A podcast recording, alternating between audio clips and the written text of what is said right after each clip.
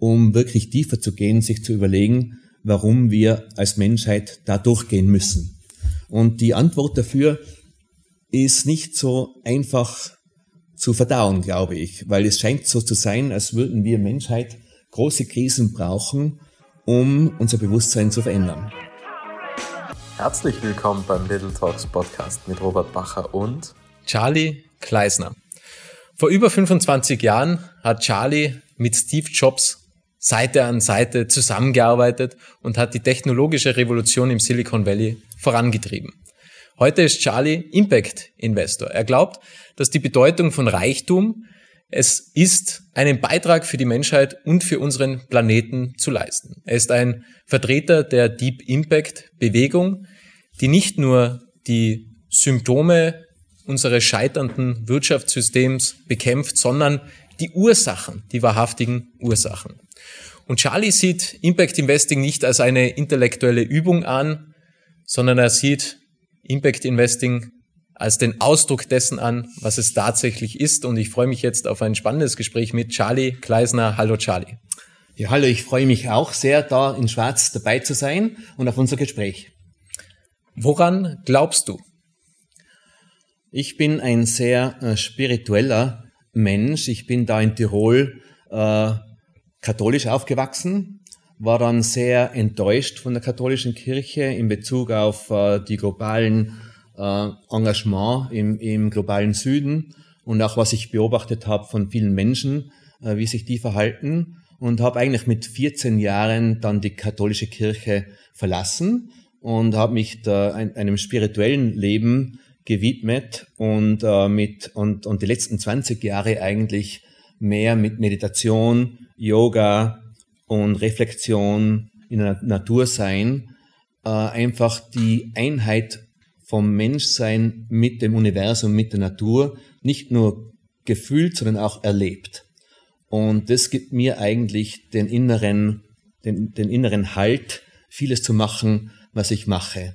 Das, ich glaube, die, die Menschheit ist in, in, in einer multisystemischen Krise, vor allem deshalb, weil die Menschheit, äh, weil viele, viele Menschen glauben, dass sie, dass die Menschheit irgendwie speziell ist, dass sie außerhalb vom Universum stehen, dass die Systeme irgendwo draußen sind und nicht, dass wir Teil davon sind. Und ähm, wenn man da zurückgeht, natürlich an die, an die indigenen Weisheiten, die Menschen, die, die, haben, das, die haben das Wissen nie verloren, dass sie, dass sie Teil vom Universum sind. Und die, und die behandeln dann, die, die behandeln das dann, dann auch so. Während, wenn man glaubt, man ist so speziell, man ist außerhalb von der Evolution, dann gibt einem das auch die Erlaubnis, glaube ich, eben die Natur auszubeuten, andere Menschen äh, zu beherrschen. Und, äh, und für mich ist es ganz wichtig, eben im Einklang mit, äh, mit, mit, mit, äh, mit dem Universum zu stehen. Was bedeutet für dich die Person Deepak Chopra?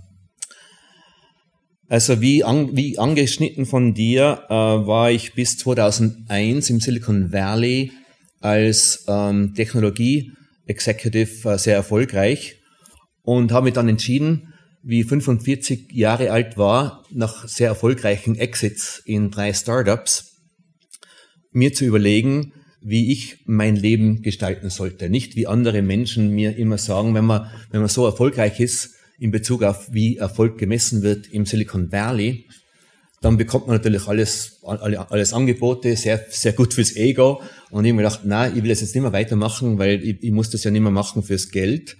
Und ich will herausfinden, was ich machen will. Und nicht nur für mich, sondern wirklich für die Menschheit und für den Planeten. Und ähm, ich habe schon früher immer wieder so ähm, ähm, Erlebnisse gehabt, wo ich außerhalb von meinem Körper war, außerhalb von meinem Geist habe das aber nie so richtig verfolgen können. Habe aber schon gewusst, dass, äh, dass sie eben, äh, dass man das, dass man das nicht so ernst nehmen muss, was einem die Gedanken laufend sagen, weil die Gedanken sind einfach Gedanken, so wie Gefühle. Und man sollte sich nicht davon äh, dadurch definieren, sondern dadurch definieren, dass man Mensch ist in Bezug auf der Humanität.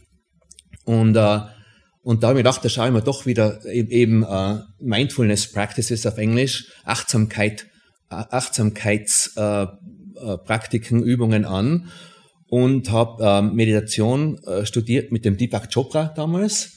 Und da waren wir auf, meine Frau Lisa und ich waren vier, fünf Mal auf Workshops in San Diego, wo er, wo er wohnt und wo er seine, äh, er ist jetzt auch sehr bekannt in Europa in der Zwischenzeit. Wir haben ihn noch getroffen, wie er noch nicht so ein Weltstar war. Und äh, er kennt uns auch noch und waren da vielleicht fünf, sechs Jahre äh, viel mit ihm äh, auf eben um die Vedanta zu studieren. Das ist das, das, das indische alte vedische System, das er sehr gut kennt.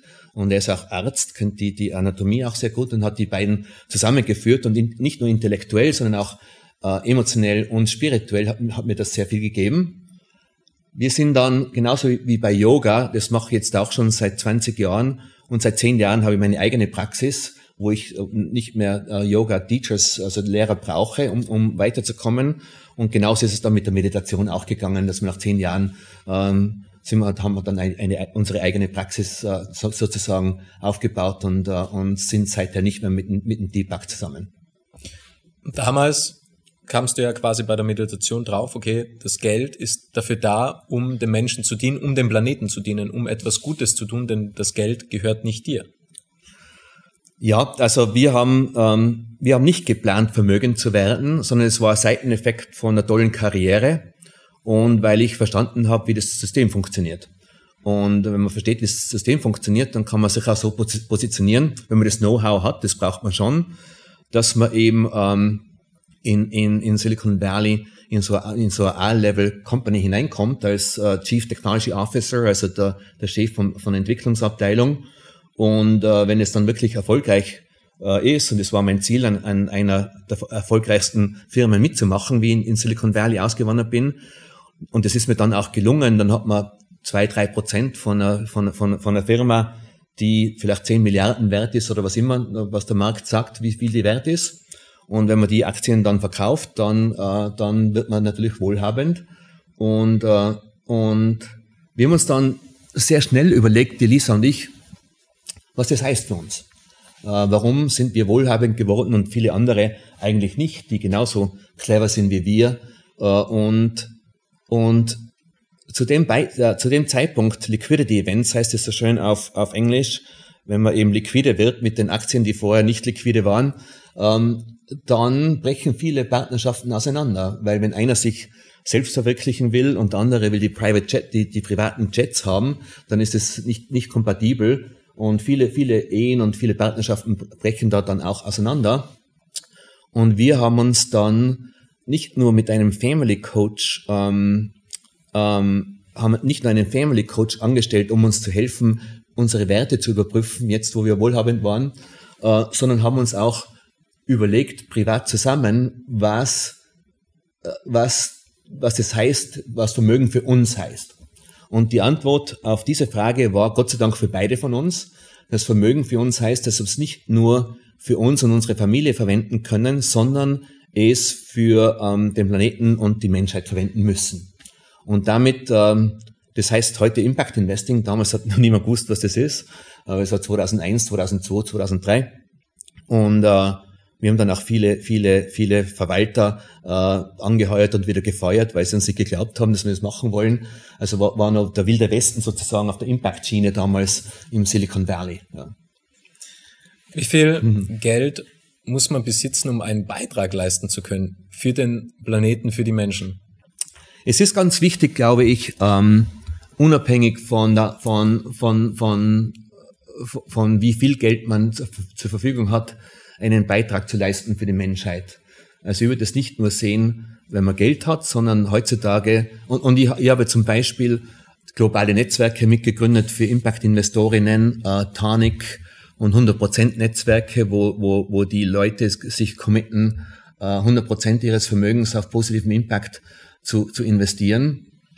Und da bin ich oft gefragt worden und werde immer noch oft gefragt, ob ich nicht ein Netzwerk für 100% impactvolles Leben gestalten könnte, weil viele Leute, die sind nicht reich, wollen aber ein, ein impactvolles Leben führen. Und was heißt das dann? Ich weiß nicht, wie man sowas macht, weil, mein, mein, weil, weil Aber, aber es, glaube ich, wird eine tolle Idee sein, weil, es, weil sich da viele Leute dann auch einbringen können, nicht nur in, wo sie, wo sie ihr Geld anlegen, sondern auch was für Kleidung sie kaufen, wie sie ihren Lebensstil äh, äh praktizieren, äh, was sie, woran, woran sie glauben in Bezug auf die Zukunft der Menschheit, äh, wie ego-basierend man ist oder auch nicht und so weiter. Das sind ja alles universelle Fragen, die nicht mit Vermögen zusammenhängen.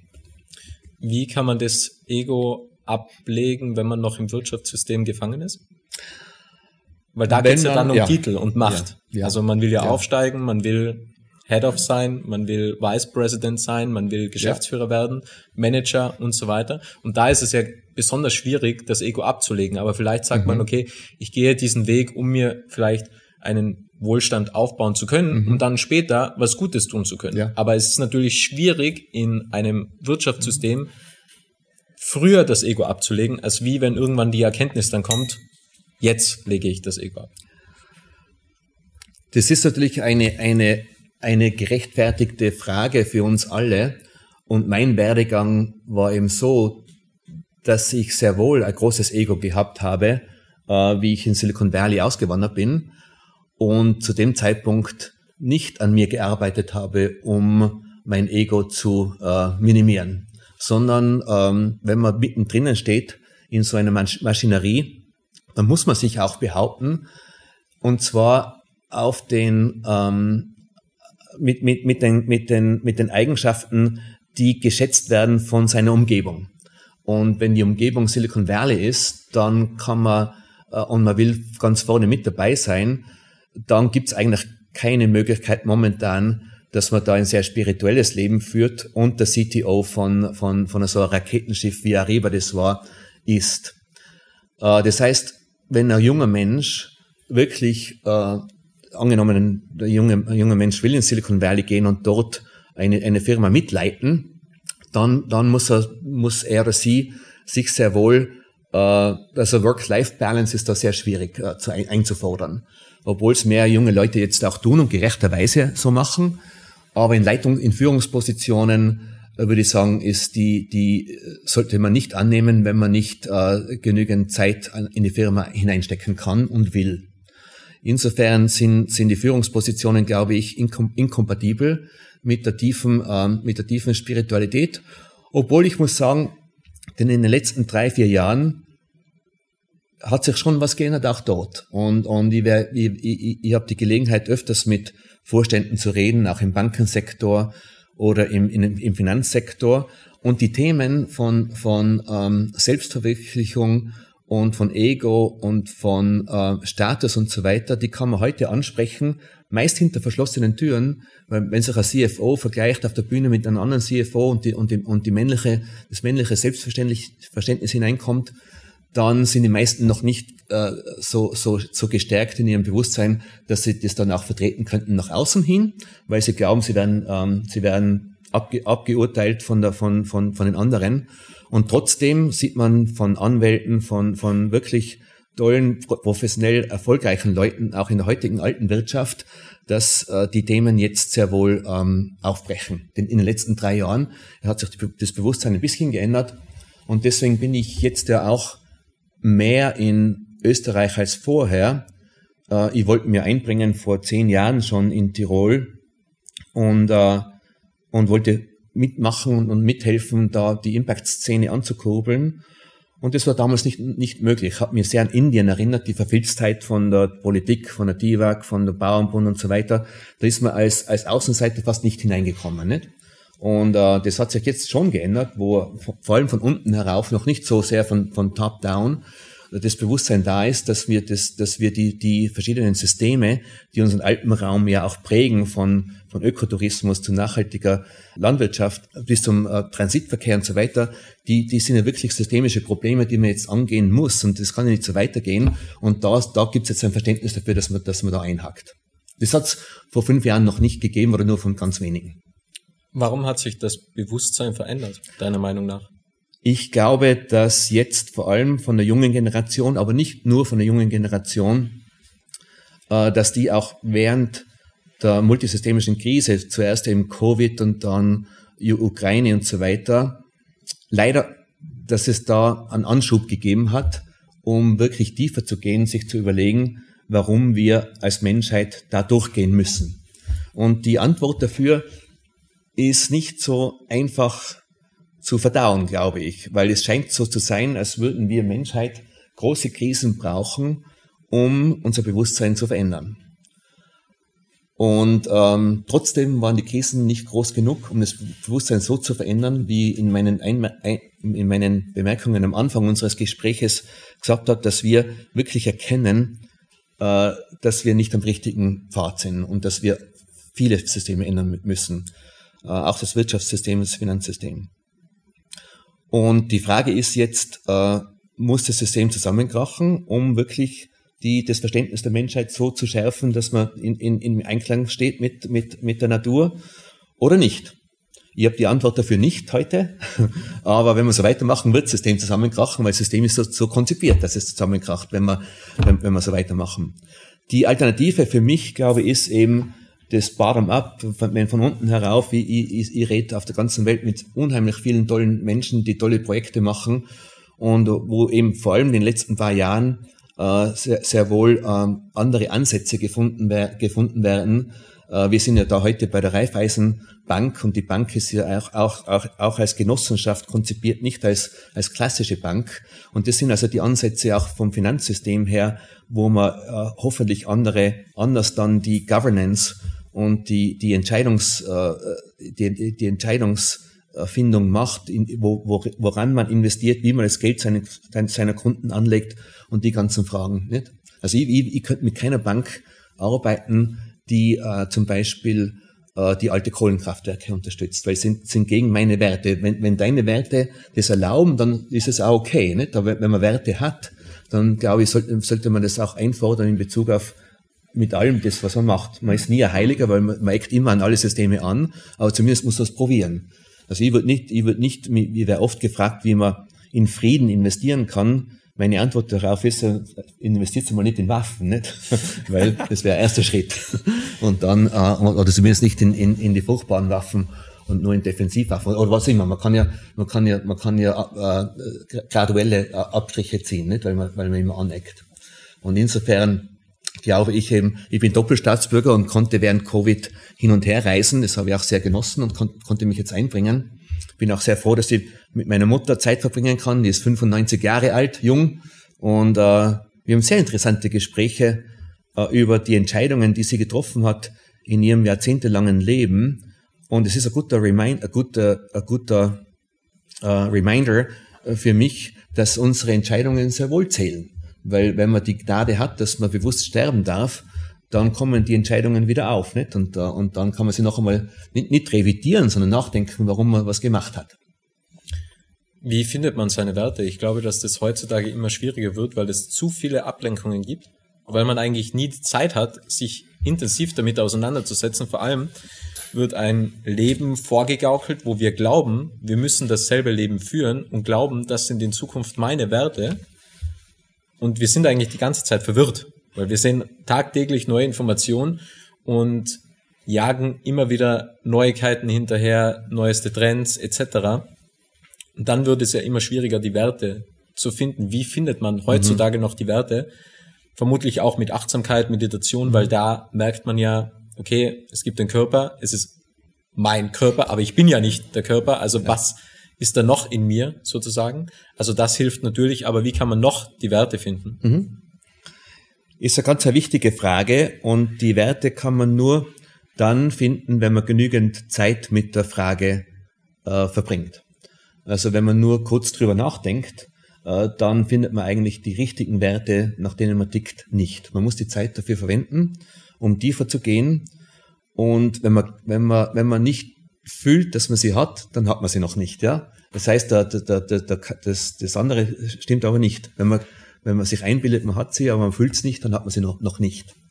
Und ähm, deswegen habe ich mich, persönlich habe ich mich auch lang damit auseinandersetzen müssen oder dürfen, nach Silicon Valley, wo ich sehr lange darüber meditiert und nachgedacht habe, was sind meine, meine Werte. Und äh, auch zusammen mit meiner Frau zusammen mit, mein, mit unseren Kindern, sind natürlich keine Kinder mehr, aber und, und was sind unsere Werte zusammen? Und äh, Und mein, meine, mein, da haben wir dem auch den Familiencoach verwendet dazu, um dies zu, zu, zu, zu ähm, erörtern.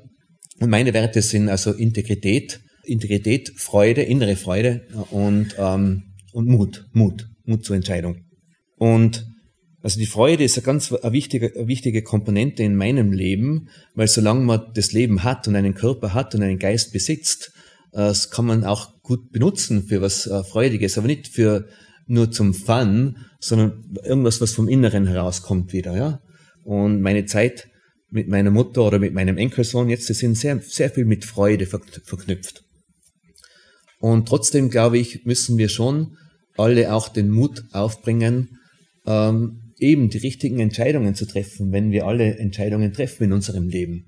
Und das erfordert Mut, ganz gleich, ob man Geld hat oder nicht, ob man vermögend ist oder nicht.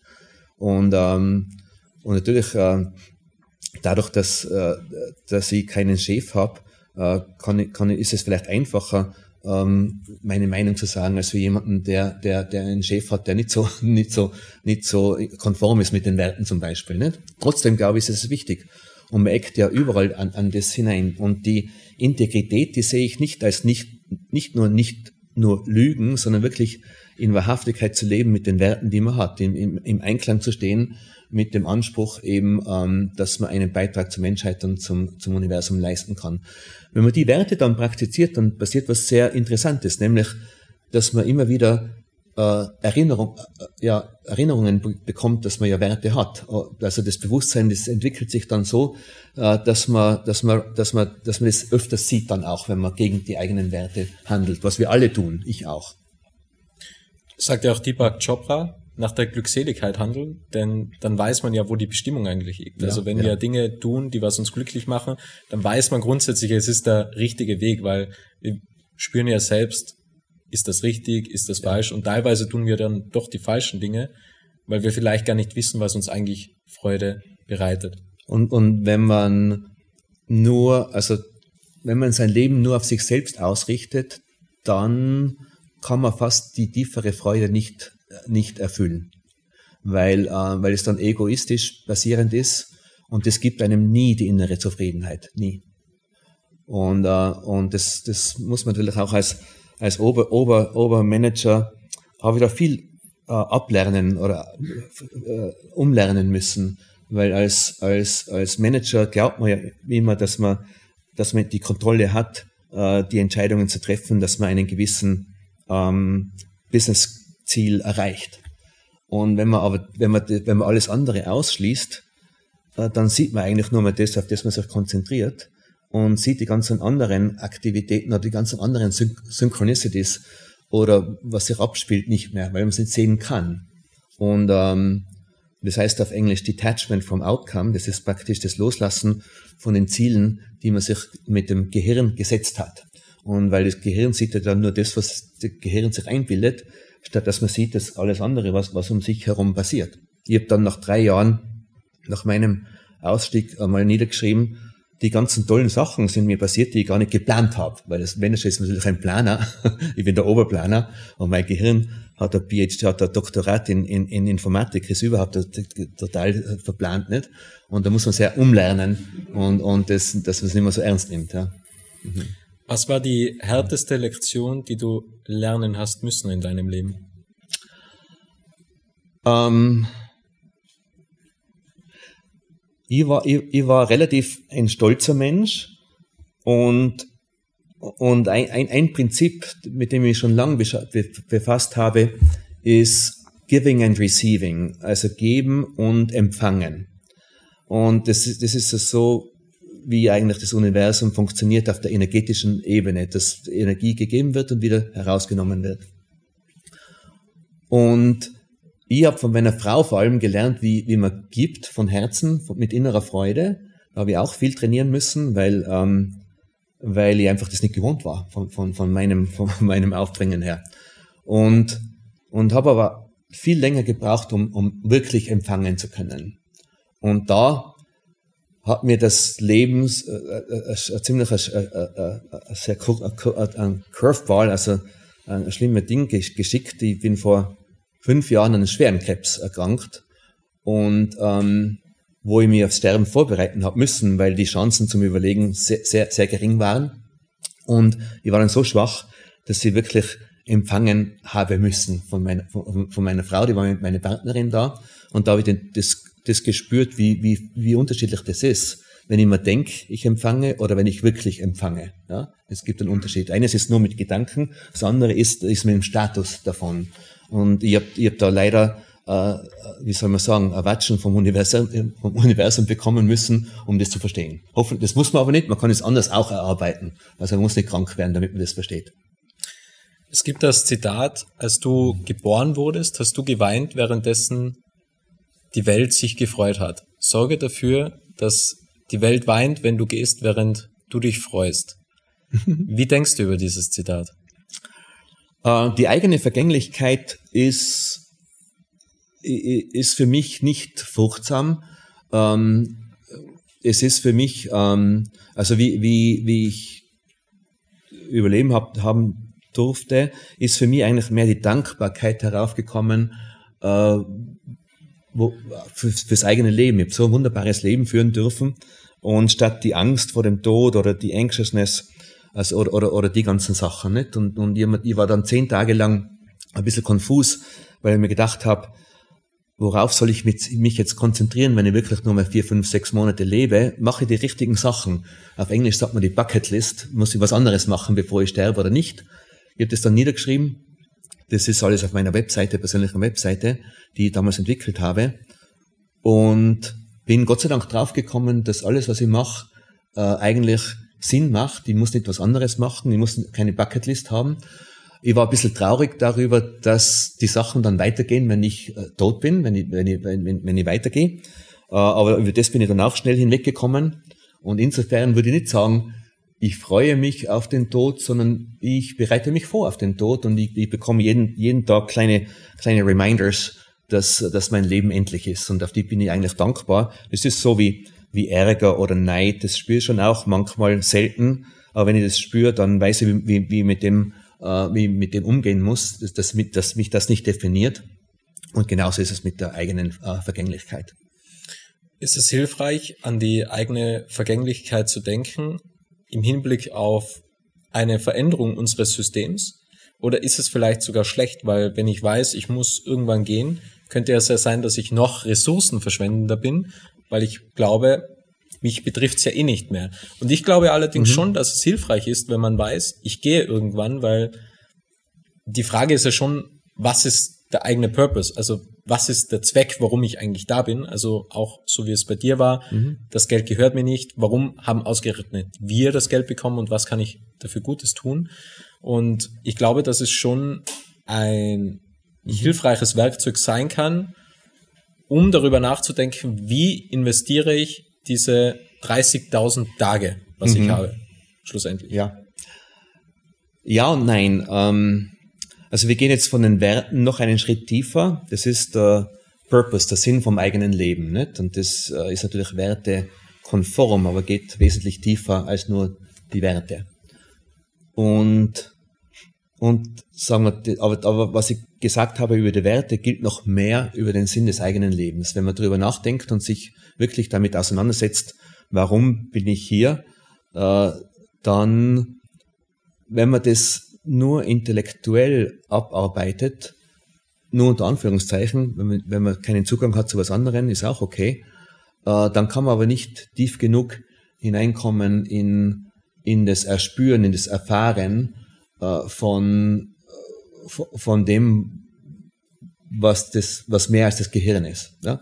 Äh, also als Beispiel, ähm, ähm, ich sage oft für Impact-Investoren und Investorinnen, wenn man nur mit dem Gehirn investiert, dann geht man nie tief genug, um wirklich äh, äh, zu verstehen und, und das Kapital auch so einzusetzen, dass man die, äh, die, die Kontrollmechanismen herausholt und, und so weiter. Wenn man nur mit dem Herzen investiert, dann verliert man wahrscheinlich das ganze Geld, weil das Herz ist sehr, sehr großzügig und, und ohne Disziplin. Und deswegen sage ich, investieren wir doch von der Seele her, weil Seele kann man auch nicht religiös ansehen als mehr als das Ego und dass es nicht nur für sich gilt und, äh, sondern nicht nur für die eigene, äh, für die eigene Generation, sondern wirklich für was, für was Größeres. Nicht? Und, ähm, und Und der Sinn des Lebens, das ändert sich ja auch, wenn man 20 Jahre alt ist, dann hat man keinen solchen Zugang, als wenn man 60 Jahre ist und hat, hat andere, anderes Sinnvolles zu tun. Also was wir, was für mich momentan sinnvoll ist, ist vielleicht nicht das richtige Sinnvolle für jemanden, der mitten in der Karriere steht. Ja? Und trotzdem ist es wert, dass man sich überlegt, äh, auf, auf beiden Seiten, was das jetzt heißt. Und, ähm, und, und da helfen eben wieder die ähm, Mindfulness Practices, die es ja schon seit Jahrtausenden gibt. Also wenn man, wenn man wenn man will, kann man, kann man in, die, in die Wälder gehen und das erfahren. Wenn man will, kann man das reflektieren oder sitzen und erfahren. Wenn man will, kann man auf zehn Tage Schweigemeditation äh, gehen. Und wenn, wenn man es ernst nimmt, dann erfahrt man seinen eigenen Körper als Energiestrom, entweder total oder, oder, oder als Teil. Also das, das erfahrt man ja als, als Wahrheit für sich selber. Man kann erfahren, außerkörperliche äh, Out-of-Body Experiences, außerkörperliche Erfahrungen nicht? Und dann weiß man, dass man mit der Körper ist, man kann die Gedanken beobachten und so kommt man, tastet man sich heran an, an, an, an, an das Erspüren und die, die, die Wahrheit zu erleben für sich, eben, dass man mehr ist als das, das Gehirn und das Herz. Und, und das ist dann, das wird dann irgendwann einmal, wenn man das ernst nimmt, zur Einbahnstraße, dass man eigentlich nicht mehr zurück kann. Und, äh, und, und das ist, äh, das, das das, also die, die, die verschiedensten ähm, äh, äh, spirituellen äh, haben da verschiedene, verschiedene ähm, äh, Ter Terminologien für das. Aber, aber das, wenn man es wenn man's lang genug praktiziert, dann passiert einem das. Was wäre der nächste Schritt, dass es uns gelingt, dass das Wirtschaftssystem nicht zusammenbricht? Oh. Sondern ja. dass es eine Veränderung ja. gibt ja. im positiven Sinne. Also das Wirtschaftssystem ist so konzipiert, leider, ähm, dass, es, dass es so tut, als wäre exponentielles Wachstum mit limitierten Ressourcen möglich. Das ist ein fundamentaler Designfehler, weil du musst man nicht Mathematik studieren, auch nichts, nichts anderes studieren. Es, es kann nicht sein, dass, dass, ein, dass ein Planet oder ein System ähm, über, über, über, über gewisse Zeitrahmen hinweg viel mehr verbraucht, als, regeneri als sich regeneriert. Das kann, das kann physisch nicht passieren. Und wir sind jetzt schon seit 20 Jahren da, dabei, eineinhalb bis ein Dreiviertel Ressourcen vom auf der planetarischen Seite zu mehr zu verbrauchen, als regeneriert wird.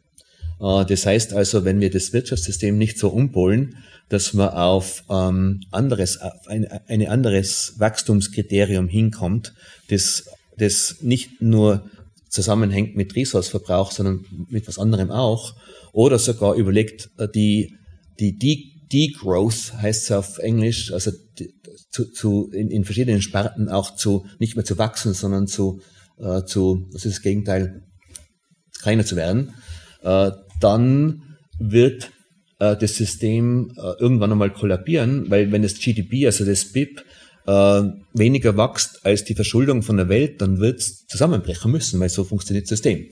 Und momentan schaut es nicht so aus, als würde es weitergehen viel länger und dann werden wir sehen, was passiert. Nicht? Das heißt, äh, das heißt, äh, mit allen Governance-Strukturen, die wir haben, inkludierend unseren Politikern, unseren Staaten, unseren Blöcken und so weiter, muss die Menschheit aufwachen und das einfordern. Und wir können nicht immer die, die Politiker dafür verantwortlich machen, dass sie was, dass sie was, was, was machen, was eigentlich ein, ein, ein Spiegelbild von unserer Gesellschaft ist. Und deswegen sage ich, sage ich eben genauso wie mein Leben eigentlich ein Spiegelbild ist von dem, wer ich wirklich bin, nicht von meinen Gedanken und meinen Gefühlen, sondern von dem, wer ich wirklich bin. Ich kann nicht jemanden anderen dafür verantwortlich machen, dass mein Leben so, so funktioniert, wie es funktioniert. Ich bin dafür verantwortlich. Und momentan ist, glaube ich, die, die, wie sich die Menschheit vorwärts bewegt, eine, eine direkte Konsequenz vom Bewusstsein von der Menschheit. Und das Bewusstsein von der Menschheit ist momentan noch nicht so weit, dass wir das alle einfordern, was ich gerade gesagt habe, dass man von, von, der, von der Growth wegkommt und andere Systeme implementiert. Bis sich das ändert, wird sich das Wirtschaftssystem auch nicht ändern. Das heißt, entweder ändern wir unser, unser, unser Bewusstsein oder das System, System wird kollabieren. Und wenn es kollabiert, dann, dann, dann gibt es halt einmal eine Zeit lang, relativ wird schwierig für alle, für alle von uns, die Reichen auch nicht ausgenommen und auch die Tiere und alles, alles weitere. Der Planet wird sicher überleben. Und vielleicht ist das unsere Destination. Wer weiß, das, das, das ist, über sowas machen wir nicht sehr viele Gedanken. Trotzdem, glaube ich, haben wir die Verantwortung als Individuen, äh, unseren positiven Beitrag zu leisten. Wenn das System jetzt anfängt, sich zu ändern, so wie das, das Gesamtsystem das macht, die Klimaveränderung ist ja, ist ja eine, eine Systemkonsequenz von unserem Wirtschaftssystem, weil es einfach viel rentabler ist und profitabler ist, Erdöl und, und Erdgas und so weiter zu, ähm, aus dem Boden herauszunehmen und zu verbrennen, als es drinnen zu lassen. Also so, so, solange wir das nicht ändern, werden die, die, die, die Konzerne das weiter fördern, weil sie damit sehr viel Geld verdienen und die Anleger natürlich mit ihnen sehr viel Geld verdienen können. Das heißt, es gibt auch Regulatorik von oben, die hineinkommen muss, weil wenn man, wenn man, wenn man die, das Incorporation, also das, das Modell, wie, wie internationale Konzerne sich verstehen als, als Maximierer vom, äh, Aktienholders, von Shareholder Values, wenn wir das nicht ändern, dann können wir auch nicht erwarten, dass die Resultate sich ändern. Ich war ja Officer äh, von einer Firma, die öffentlich gehandelt wurde und ich bin regelmäßig angeklagt worden von Leuten, die behauptet haben, ich habe ihren, äh, ihren Shareholder Value nicht maximiert. Ne? Und das heißt, es geht schon tiefer, wo man die Änderungen ansetzen muss, um, um die dann, um die dann, um dann andere ähm, Konsequenzen, Konsequenzen daraus bilden. Wie übernehmen wir wieder die Verantwortung? Denn das geht ja immer mehr. Jeder selber, jeder selber für sich in seiner Umgebung, in ihrer Umgebung.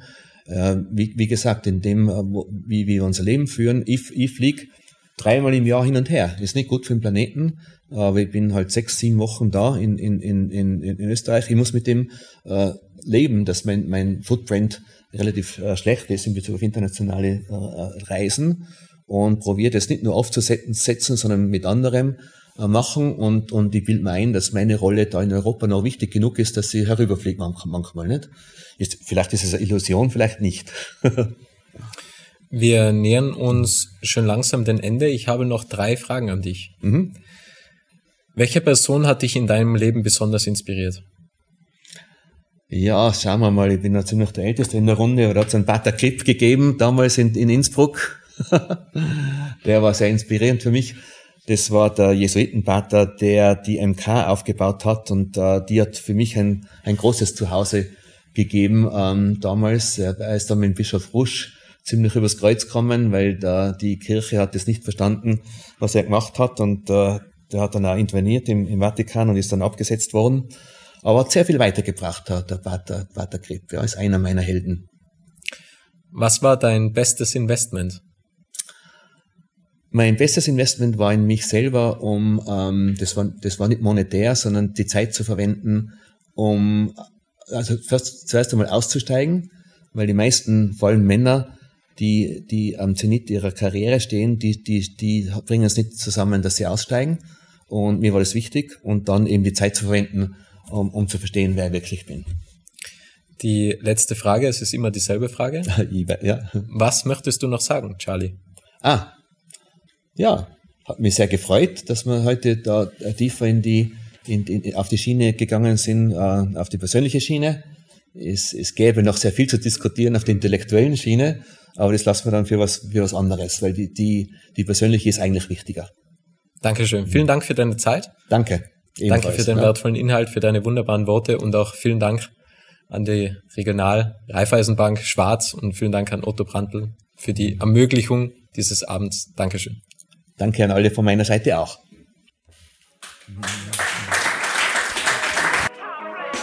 Es freut mich sehr, dass du das Interview bis zum Ende angehört hast und wenn du keine Folge mehr verpassen möchtest, dann abonniere jetzt Little Talks in deiner Podcast-App.